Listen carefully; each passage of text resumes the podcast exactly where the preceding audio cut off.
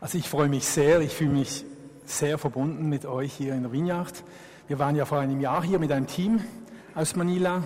Ich glaube drei oder vier Leute, die haben hier getanzt. Und das stand dann plötzlich im YouTube, weil die Bühne ging dann auseinander während dem Tanzen und zwei Leute haben das zusammengehalten. Das sah toll aus. Jetzt weiß ich nicht, ob ich Bilder habe. Ich möchte nämlich ein paar Bilder zeigen. Muss das vielleicht, wenn die parat sind, vielleicht kann man das Licht auch ein wenig dämpfen, dass man die Bilder dann gut sieht, wenn sie kommen. Okay. Also ich habe, ich, ich gehe ja zweimal im Jahr nach Manila, um diese Arbeit zu besuchen, die mal entstanden ist, als wir dort gelebt haben. Und ich habe im Oktober geplant, äh, wieder dorthin zu gehen, um die jährliche Mitarbeiterretrette etwas zu begleiten und auch wichtige Entscheide zu treffen bezüglich neuer Campsite. Und ich wollte auch äh, eine Gruppe begleiten, die in den Philippinen Fundraising machen möchte unter den reichen Filipinos. Und auch, was wir planen für das nächste Jahr, zwei Teams dorthin zu senden. Zwei, fünf bis zehn Leute, die äh, entschlossen sind, mal zwei bis vier Wochen dort mitzuleben. Auch das wollte ich dort aufgleisen. Und dann hatte ich Nachtdienst in der UPK, wo ich schaffe, arbeite, in der psychiatrischen Klinik. Und da kam ein SMS, mitten in der Nacht, Mitternacht, von Dennis, das ist der Mann, der war auch hier letztes Jahr. Und er hat geschrieben, Chris, bete für uns, es ist Dauerregen, uns, unsere Gemeinschaften, die Häuser, Mitarbeiter sind überflutet. Äh, ich versuche dich auf dem Laufenden zu halten. Ich weiß nicht, wie es weitergeht. Und dann kam am Fernsehen kamen diese Bilder, vielleicht haben Sie es auch gesehen, vor zwei, drei Wochen war das. Da muss man sich vorstellen, eine 15 Millionen Stadt versinkt zu 80 Prozent so in dieser Flut. Das ist also die, der ganze Feierabendverkehr, der da irgendwo im Wasser endet. Und dann Bilder natürlich in diesen zwei Regen, tropischen Regenstürmen, die da kamen, ertranken 800 Menschen. Und ja, Leute, die hier auf diesen, auf diesen Hochspannungsleitungen, ich weiß gar nicht, wie, wie das ging, wahrscheinlich ohne Strom, sonst würde es anders aussehen. Und dann kam, die nächste Nacht kam wieder eine SMS von Dönnis, vom Leiter dieser Arbeit, und der sagte, Chris, großes Trauma, unser Haus wurde durchflutet, einige Wohnungen von Mitarbeitern ebenfalls, und fünf von unseren Gemeinschaften, von diesen Wohngemeinschaften, stehen unter Wasser. Viele Menschen schre leiden schrecklich, bete für uns. Ja, und dann sieben Tage später kam ich an, das war nicht geplant, dass es jetzt diese Zeit war, aber ich kam dann eben an. Und dann sah es so aus, das ist ein Stadtpark mit Slums, die jetzt weg sind. Oder Frisco, das ist so ein Slumgebiet, auch wo wir eine Gemeinschaft haben mit Teenagern. Äh, Zugangsstraße, die ganze Stadt voll Müll, weil die Leute, das Wasser floss dann wieder weg, aber was zurückblieb, waren dann diese, diese äh, kaputten Hütten und natürlich auch viele Möbel und, und, und äh, Inhalte, die man nicht mehr gebrauchen konnte. Das ist Frisco, du kennst diesen Ort, Mich Michel, ne? am, am, Fluss entlang, also auch die schlecht gebauten äh, Backsteinhäuser sind zum Teil zusammengefallen. Und da ist, ich muss nochmal zurück, das ist ein Junge, der da im Müll nach irgendetwas gräbt, das er vielleicht verloren hat. Äh, Anthony, der Hausvater vom Frisco-Zentrum, der steht jetzt da oben und erzählt mir, was passiert ist. Das Wasser ging zum Teil über die Dächer oder knapp unter die Dächer und die Leute schwammen in den Fluten und haben sich auf die Dächer gerettet. Und sie, er gesagt, diese Betonkonsole, weil das Onesimo-Haus, also dieses Gemeinschaftshaus ist sehr gut gebaut, und dann haben sich viele Leute hier auf diese Konsole schwimmend retten können und die haben sie dann über dieses Gitter getragen auf das Dach. Das waren 60 Leute und auch viele Kinder. Und das Spezielle ist, ist zum Beispiel der äh, Nori, der hat also hier, der stammt aus diesem Gräberslum von Navotas. Das ist einer der wenigen Teenager in dieser Gemeinschaft, der gut schwimmen kann, weil er vom Meer kommt. Der kommt von dieser Kloake, die man Meer nennt dort, am Müllhalden Slum. Und der hat äh, mehrere Kinder aus, aus dem Wasser gezogen. Man muss wissen, dass in diesem Slum drei Kinder ertranken in dieser Flut. Also auch diese waren sehr betroffen. Das ist der Anthony, selbst einmal ein Straßenkind, der dort so eine Gemeinschaft leitet. Frisco sieht auch ohne Flut ziemlich äh, verlottert aus. Also das ist Frisco-Ansicht normalerweise, wie es aussieht. Aber das, sind, das ist die Uferpartie. Jetzt auf der anderen Seite, vielleicht noch ganz kurz zu Sir Boy. Sir Boy, das ist ein auch ehemaliges Straßenkind, das mit viel Fleiß hat er es zum Doktor der Education gebracht und er leitet die, das ganze äh, Ausbildungssystem in, in Onesimo, weil Kinder und Teenager holen die Schulbildung nach, machen staatliche Examen, die, welche ihnen dann helfen, wieder in das normale äh, Berufsalltag reinzukommen. Und Sir Boy, der hat alles verloren, außer seine Frau und seine drei Kinder konnte er retten und sein Handy. Der ist auch aus dem Haus, äh, hat sich auf das Dach und auf verschiedene weitere Dächer ist er geflüchtet, gesichert an, an hat er, haben mir erzählt, an, an, äh, an, an Kabelantennen und so. Und äh, er war auch der einzige Mitarbeiter von Onesimo, das sind etwa 40 Mitarbeiter, äh, der ein Auto besaß. Aber das schwemmte es auch weg in der Flut, hat er nicht mehr gefunden. Ich war dann dort und ich konnte diesen Leuten erzählen, dass die Leute diese Bilder gesehen haben in der Schweiz und dass sie an die Onesimo und die Servants denken, dass sie nicht vergessen sind. Verschiedene Leute Menschen haben ihr Geld mitgegeben. Und wir konnten dann auch in den fünf Gebieten, wo die Flut Onesimus betroffen hat, konnten wir 30 Familien je aussuchen. Die 30 schwerst betroffensten Familie, Familien, das waren ungefähr 260 Familien, konnten ihnen Nahrungsmittel, Schlafmatten, Benzingas, Kocher und, und so weiter, die lebensnotwendigsten Dinge kaufen und geben. Das geschah in diesem, äh, die kamen dann gruppenweise aus diesen Gebieten in das Onesimo-Zentrum, da oben ist das Office und die Ausbildungsstätten und dort wurde das verteilt. Das war eine wichtige und, und tolle Hilfe, weil das, äh, die, die Nachbarschaft hat dann auch gesehen, dass diese Onesimos, diese Jungs auch für sie da sind, wenn es wirklich, wirklich Not ist. Ja, das sind die Gruppen, die hier warten, bis sie dran sind mit der Nahrungsmittel und mit dieser Geschenkausgabe. Äh, die unterschreiben dann eine Liste, damit sie nicht zweimal kommen und nochmals etwas holen. Und dann fahren sie hier weg mit dem Reis. Auch Reis haben wir, diese schwarzen Kanister sind voller Reis. Wir haben dann ein, Lager, ein Lagerort noch angesehen, ein möglicher neuer Lagerort, weil das kein Brock immer überfüllt ist und sind in die Provinz gefahren, aber auch dort sehen die Straßen ziemlich schlimm aus. Also das ist so eine Brücke äh, oder war eine Brücke, das ist sie jetzt, das Auto hier ist gestrandet und äh, da in der Nähe gibt es ein Stück Land, das wir vielleicht kaufen wollen. Es, es war geplant, auch in dieser Zeit äh, die, die Jahresfeier von Onesimo zu machen und ich habe dann dem Dennis gesagt, ja, macht ihr jetzt diese Jahresfeier? Und dann sagt er, ja, wir verschieben das um eine Woche, aber wir machen es. Das Leben geht weiter, wir können nicht rückwärts schauen.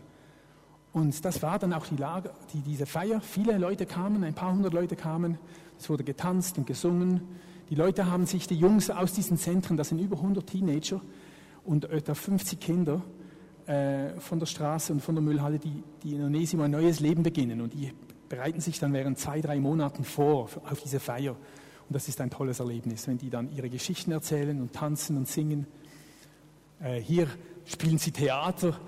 Ähm, einige der Jungs kommen aus dem Gefängnis und hier im Theater verarbeiten sie ihre Gefängniszeit. Das ist so eine Kulisse, die sie gemalt haben. Was mich recht bewegt hat, ist auch ein kleines Theaterstück aus, äh, aus dem Alltag des Onesimo Rehabilitationsprogramm, weil die leben hier in acht verschiedenen Häusern, immer so zehn bis 15 Teenager zusammen. Und alles, was so ein Teenager besitzt, ist in so einem Kästchen. Ne? Das ist so ein kleines Kästchen. Und äh, die Jungs haben dann gespielt, wie das Zentrum dem Hausvater geht. Und der, der spielt hier einen Hausvater, der betet zu Gott, weil einer seiner Jungs wieder abhauen will. Also der hat, ist zwei, drei Monate dabei und das alte Leben zieht ihn zurück auf die Straße.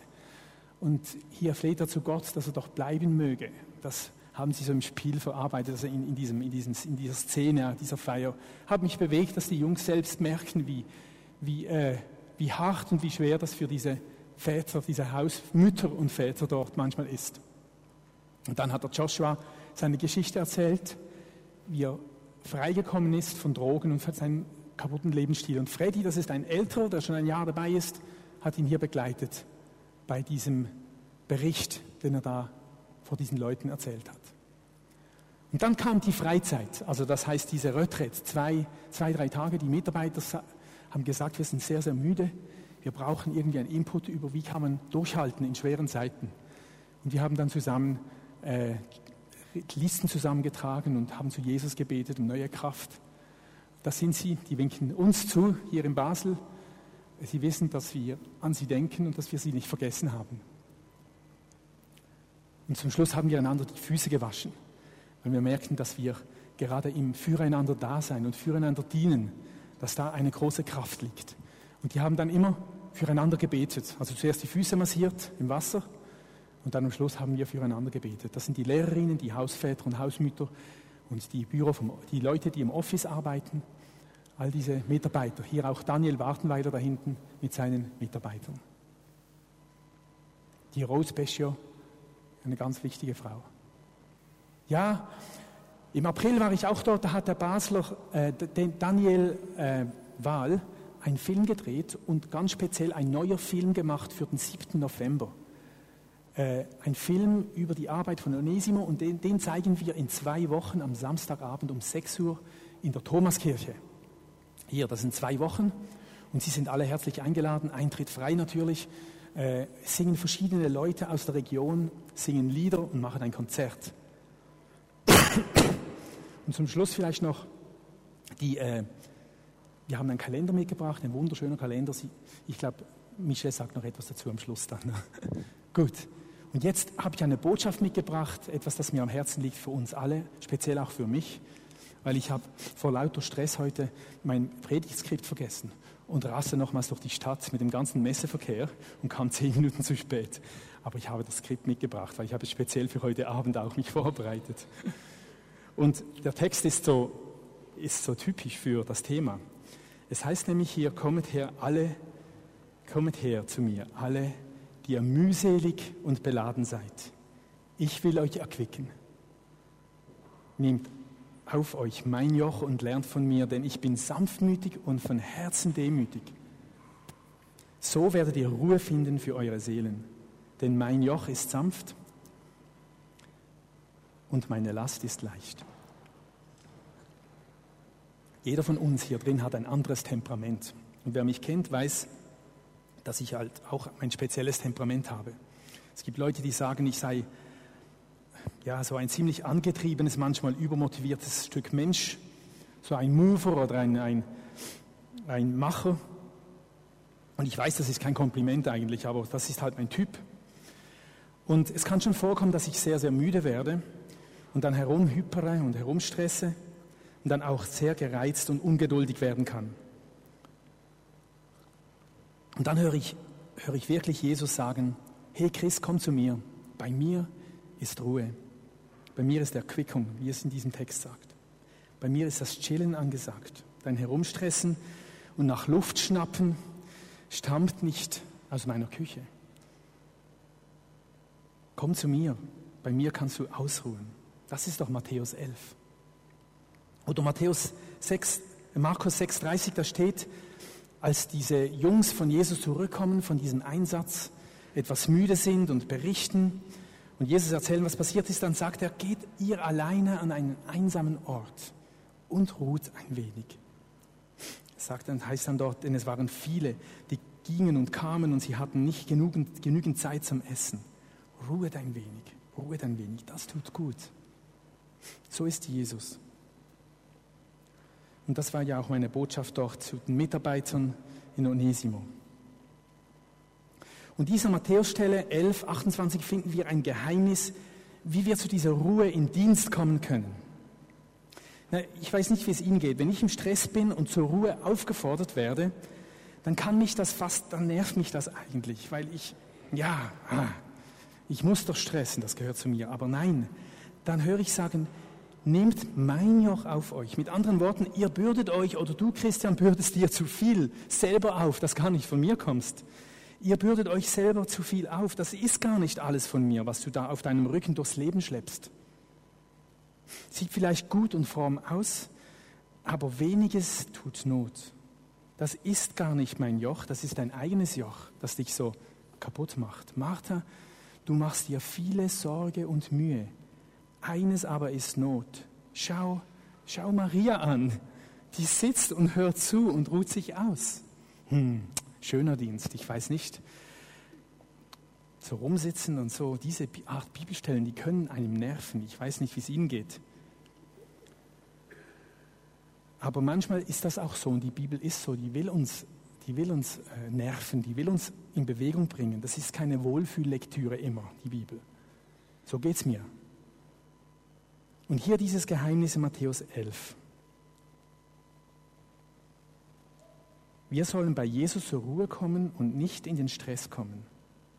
Und diesen Zusammenhang mit folgendem, denn er sagt hier, und lernt von mir, denn ich bin sanftmütig und von Herzen demütig. Wenn ich jetzt da vorne stehe und sage, hey Leute von der Vineyard, nehmt mich zum Vorbild, ich bin so ein richtiger Demütiger, dann sagt er, hey Chris, dem tickt's nicht ganz, hey, der muss irgendwo hin zur Behandlung. Jesus sagt aber genau das zu seinen Jungs, zu seinen Jüngern. Zu den Menschen, die ihn seit Monaten, vielleicht schon Jahre begleiten, sagt er, hey, schaut mich an. Lernt von mir. Er sagt das mit einer Selbstverständlichkeit, ohne rot zu werden. Sagt er, lernt von mir, ich bin von Herzen demütig. Und er kann das sagen, weil er durch und durch echt die Demut nicht nur ausstrahlt, sondern auch lebt. Und wisst ihr, so ist unser Gott. Jesus sagt ja, wenn ihr mich sieht, dann sieht ihr den Vater. Gott, der himmlische Vater, der Herr aller Dinge, ist sanftmütig und von Herzen demütig. Haben wir uns das schon mal, schon mal so vor Augen geführt? Gott, der Herr, ist sanftmütig und demütig. Und hier komme ich vielleicht zu einer etwas unerwarteten Frage, wenn wir diese Bilder sehen, die ich vorher gezeigt habe. Gott, warum gibt es so viel Leid in dieser Welt? Und eine Antwort oder mindestens eine Teilantwort auf diese schwierige Frage ist doch, ich bin sanftmütig und demütig. Ich will euch nicht gegen euren Willen beherrschen. Ich gebe euch Menschen die Freiheit, weil ich euch auf Augenhöhe begegnen möchte. Das gehört zur wahrhaften Liebe. Ich kann euch Menschen nicht zu Roboter degradieren. Ich will euch nicht zu Roboter machen. Ich habe euch mir ähnlich geschaffen nach meinem Bilde, damit wir Gemeinschaft haben können miteinander, aus freiem Willen. Und ich ertrage es mit großem Mitleid und großer Traurigkeit und Geduld, dass der Stolz und die Macht und die Raffgier und die Eifersucht vieler Menschen so viel Leid beschert auf der Welt. Bestimmt, es kommen Zeiten, es kommt die Zeit der großen Umkehrung. Wenn die Zeit erfüllt wird, dann kommt die Gerechtigkeit zum Zuge. Dann wird diesem Bösen Einhalt geboten. Aber noch ist die Zeit der Geduld und des Hoffens. Noch ist die Zeit der Gnade, wie es so heißt in der Sprache der Christen, wo wir Menschen uns in diese ausgebreiteten Arme von Gott, dem Vater, dem Demütigen und dem Sanftmütigen hinein in seine Ruhe fallen lassen dürfen können. Ich weiß schon, das beantwortet nicht die Frage nach den Erdbeben und nach den Tsunamis und nach den Vulkanausbrüchen. Aber Weltarmut zum Beispiel, das tägliche tausendfache Sterben von Kindern in unserer Welt wegen zu wenig Essen, müsste nicht sein. Wenn der Fokus unserer Bemühungen auf der Entwicklung von immer raffinierteren Waffensystemen liegt oder im Führen von Kriegen oder im Retten von Banken mit Milliardensummen und niemand wirklich an eine Umverteilung der Güter denkt in dieser Welt, dann können wir nicht Gott die Schuld zuschieben, dass Menschen verhungern in unserer Zeit.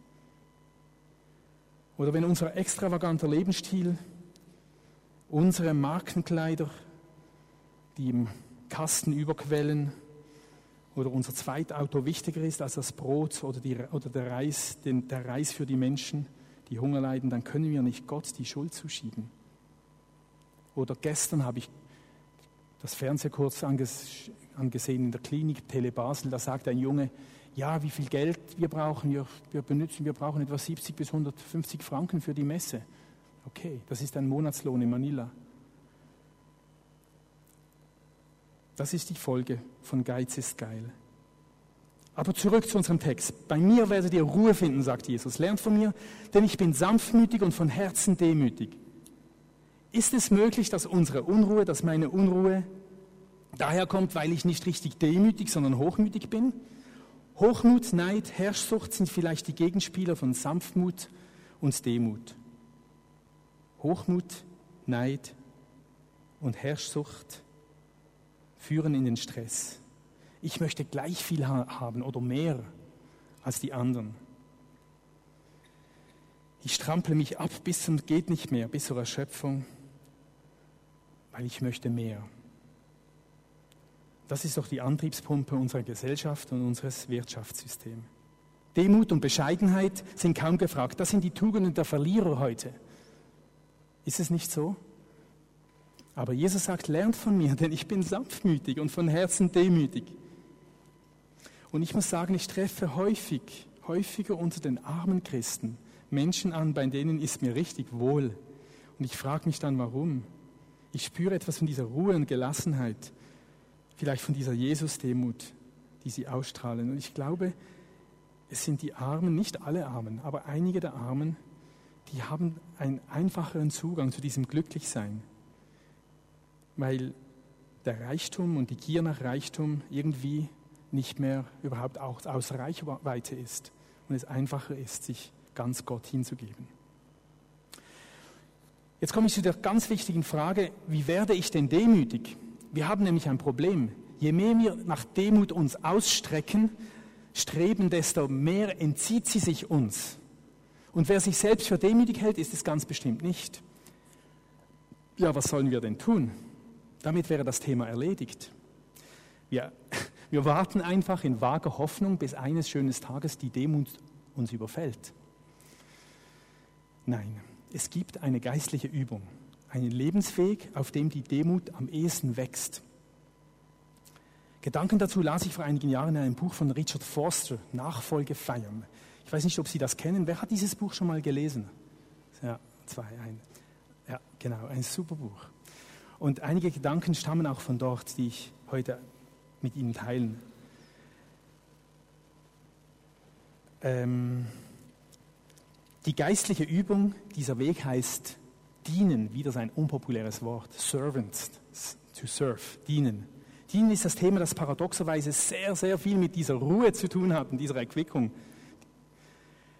Ich sage es einmal provokativ, das richtige Dienen, von dem Jesus spricht in der Bibel, führt nicht in den Burnout, sondern in die Ruhe und in die Erquickung. Und das predige ich mir selbst. Ich kann, nicht, kann nichts vormachen, meine Frau sitzt da hinten. Sie weiß, wie nervig ich bin und oft wie ja da und wie, wie ruhelos. Anderen Menschen dienen ist der Weg, auf dem am ehesten die Demut wächst, wo ich zur Ruhe kommen kann. Die größte Veränderung geht in mir vor, wenn ich das Dienen im Verborgenen tue. Also wenn es nicht so dieser Dienst ist, den ich jetzt mache, da vorne stehe und alle Menschen sehen und hören, sondern etwas im Verborgenen, der Dienst im Verborgenen. Also ich diene nicht, um Karriere zu machen oder um besser zu sein als der andere, das führt in den Stress. Ich diene einfach so aus lauter Liebe, aus lauter Freude zum anderen und Freude am Leben und gerade auch zum fremden anderen. So dienen ist etwas ganz Konkretes, das sind nicht irgendwie Konzepte oder Worte. Das ist zum Beispiel, wenn ich geduldig einem anderen Menschen zuhöre, mit Anteilnahme und ihn nicht versuche mit fertigen Antworten äh, zu erledigen. Oder noch viel konkreter, ich reinige zum Beispiel nach dem Duschen den Ablauf, der mit Haare verstopft ist von meinen zwei, drei Vorgängern. Ziemlich grusig. Aber ich mache das, weil ich ja einen Nachfolger habe, der nicht im Wasser stehen will. Das sieht niemand, aber zum Beispiel solche Dinge, kleine Dinge. Oder ich übe Gastfreundschaft. Ich freue mich am Wohlergehen. Ich freue mich am Wohlergehen und Erfolge anderer Menschen. Auch das ist eine Form von Dienst. Oder ich übersehe die Unfreundlichkeit anderer, decke ihre Fehler zu. Ich vergebe die Bosheit anderer Menschen, meines Nachbarn zum Beispiel. Ich schließe Freundschaft mit Menschen, die in Not sind. Auch das ist eine Form von Dienst, den man nicht immer sieht und der sehr, sehr kostspielig sein kann. Jesus sagt einmal in Markus 9, 35, wenn jemand der Erste sein will, sei er der Letzte von allen und der Diener von allen. Und Sie wissen vielleicht, haben das gehört, dass im Aramäischen, in der Sprache, die Jesus gesprochen hat und seine Zuhörer, das Wort Diener und das Wort Kind dasselbe Wort sind. Also das heißt, dieser Vers, diese Aussage von Jesus heißt, wenn jemand der Erste sein will, sei er der Letzte von allen und das Kind von allen. Verletzlich, schwach, ehrlich, spontan, nicht berechnend. So sind Kinder oft dienen ohne Ehre und Anerkennung, dienen ohne Aufmerksamkeit zu suchen. Dort, wo mein Ego, mein, dort wird mein Ego und mein Stolz und meine Arroganz gekreuzigt und das darf sterben. Dienen macht es möglich, Nein zu sagen zum Status und zu diesem Rollenspiel in unserem Leben. In unserer Welt. Dort ist eine große Freiheit, wo wir drin Ruhe finden können. Demut wird wachsen und ich werde zur Ruhe kommen. Es geht nicht mehr darum, der Stärkste oder der Schwächste zu sein. Es geht nicht um eine Hackordnung. Das ist alles überflüssig. Sondern Matthäus 20, 25, wer bei euch groß sein will, der soll euer Diener sein. Und wer bei euch der Erste sein will, soll euer Sklave sein. Das Wort dienen ist heute aus der Mode gekommen und ich glaube deshalb auch, weil das Dienen oft oder selten nur etwas sehr lieb, leb, Selbstloses und Freudiges ist oder wahrgenommen wird. Dienen wird häufig als etwas eher Krankhaftes, Neurotisches, etwas Manipulierendes wahrgenommen. Ich diene vielleicht ohne es zu merken, nicht den anderen Menschen, sondern in erster Linie mir selbst. Ich diene anderen, weil ich sie damit mir gegenüber in Schuld bringen, bringe. Durch meinen Dienst bringe ich andere unter einen Zwang, wieder zurückzugeben. Das ist eine, eine, Art Machtausübung. Diese Art von Dienst ist gar, diese Art von Dienst ist gar kein Dienst. Er zerstört Gemeinschaft, er manipuliert den anderen Menschen, er bringt nicht Ruhe oder Frieden, sondern das Gegenteil. Oder die andere Art zu dienen, die nicht gut ist, die sieht so aus, vielleicht ist da so ein Loch, ich fühle mich irgendwie so leer und so wertlos. Ich bin ja nichts wert. Also spiele ich den Abfalleimer, den Abfalleimer dieser Welt, die Türvorlage, wo jeder drauf rumtrampeln kann, der Waschlappen eben, der den anderen immer den Dreck macht. Dieses Dienen führt natürlich in den Burnout und in die Einsamkeit und in die Verbitterung. Auch dieses Dienen ist nicht gemeint. Und jetzt zum Schluss vielleicht das Wichtigste. Zum richtigen Dienen gibt es eine Voraussetzung, die ist total wichtig.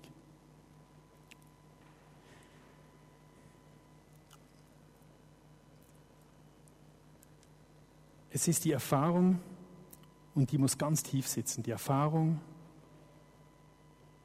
dass ich ein unendlich geliebtes Menschenwesen bin. Ich bin wertvoll. Ich muss wissen, dass ich sehr, sehr wertvoll bin.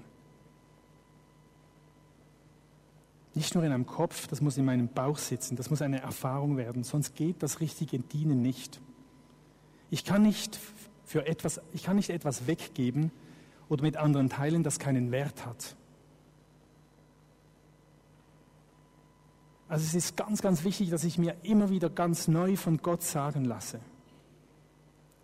Dass ich mir sagen lasse, Paul, Andreas, Christian, wie immer ich auch heiße, wie immer du auch heißt, Ruth, Irene, Daniel, ich liebe dich. Ich habe dich unendlich lieb. Du bist mir so wertvoll, dass ich jederzeit für dich mein Leben lasse. Dass ich immer parat bin, für dich zu sterben. Du bist unendlich wertvoll. Wenn ich das weiß, für mich in Anspruch nehme und weiß, dann kann ich hingehen voller Freude, dieses wertvolle Teilen mit anderen Menschen und anderen dienen. Und ich brauche nicht mehr zu stressen, damit ich wertvoll werde, sondern ich bin geliebt und das reicht. Und ich komme zur Ruhe. Im Johannes 13 zum Schluss lesen wir in der Bibel, Jesus wusste, dass der Vater ihm alles in die Hand gegeben hatte. Er wusste, dass er von Gott gekommen war und bald wieder zu Gott zurückkehren würde. Jesus wusste, dass er geliebt war von seinem Vater. Er wusste, woher er kam und wusste, wohin er ging. Und das ist auch wieder ganz neu, so wichtig für uns heute Abend, dass wir, dass wir das annehmen und wissen, ja, du, ich bin geliebt, wir sind geliebt mit ewiger Liebe. Du weißt, woher du kommst. Du weißt, wohin du gehst. Dann und nur dann können wir diesem tollen Beispiel von Jesus folgen. Der stand ja dann auf dem Tisch, legte sein Obergewand ab, band sich so ein Tuch um, goss Wasser in eine Schüssel und dann fing er an, seinen Jungs die Füße zu waschen und sie mit dem Tuch abzutrocknen. Und nachdem Jesus ihnen die Füße gewaschen hatte, zog er sein Obergewand wieder an und kehrte zu seinem Platz am Tisch zurück. Begreift ihr eben, was ich getan habe? fragte er sie. Ihr nennt mich Lehrer und Herr. Ihr habt recht, das bin ich. Ich bin euer Herr und Lehrer. Und doch habe ich euch soeben die Füße gewaschen. So sollt ihr euch gegenseitig die Füße waschen. Ich habe euch ein Beispiel gegeben, damit auch ihr so handelt, wie ich an euch gehandelt habe. Ich wünsche, dass mir und uns allen heute Abend, dass das wieder ganz neu uns, unser Lebensstil werden kann, dass wir fröhlich diesen kindlichen Dienst aneinander und an dieser Welt wahrnehmen dürfen, damit wir Ruhe finden, wir, damit wir glückliche Menschen sind und das ausstrahlen. Und ich möchte, dass Jesus uns dabei hilft. Ich möchte kurz beten.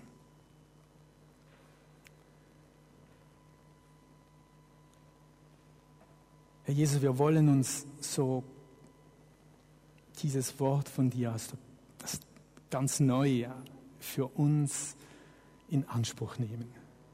Wir wollen uns, Jesus, unter dein Joch stellen, neben, neben dich hin, damit du das Ziel, die Richtung und auch das Tempo bestimmen kannst. Dass dieses Joch auf dir, Jesus, und auf uns liegt.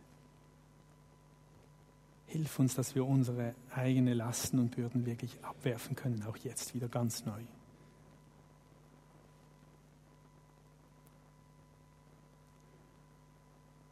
Und Vater, wir bitten dich, dass uns das neu bewusst wird, dass du uns so liebst, dass wir nichts mehr machen müssen, um diese Liebe zu, zu erobern oder zu erwerben. Herr, wir möchten dir danken, dass du uns liebst, jeden Einzelnen hier drin und auch mich. Dass wir deshalb als befreite Kinder und Geschöpfe von dir in dieser Welt unser Leben leben können.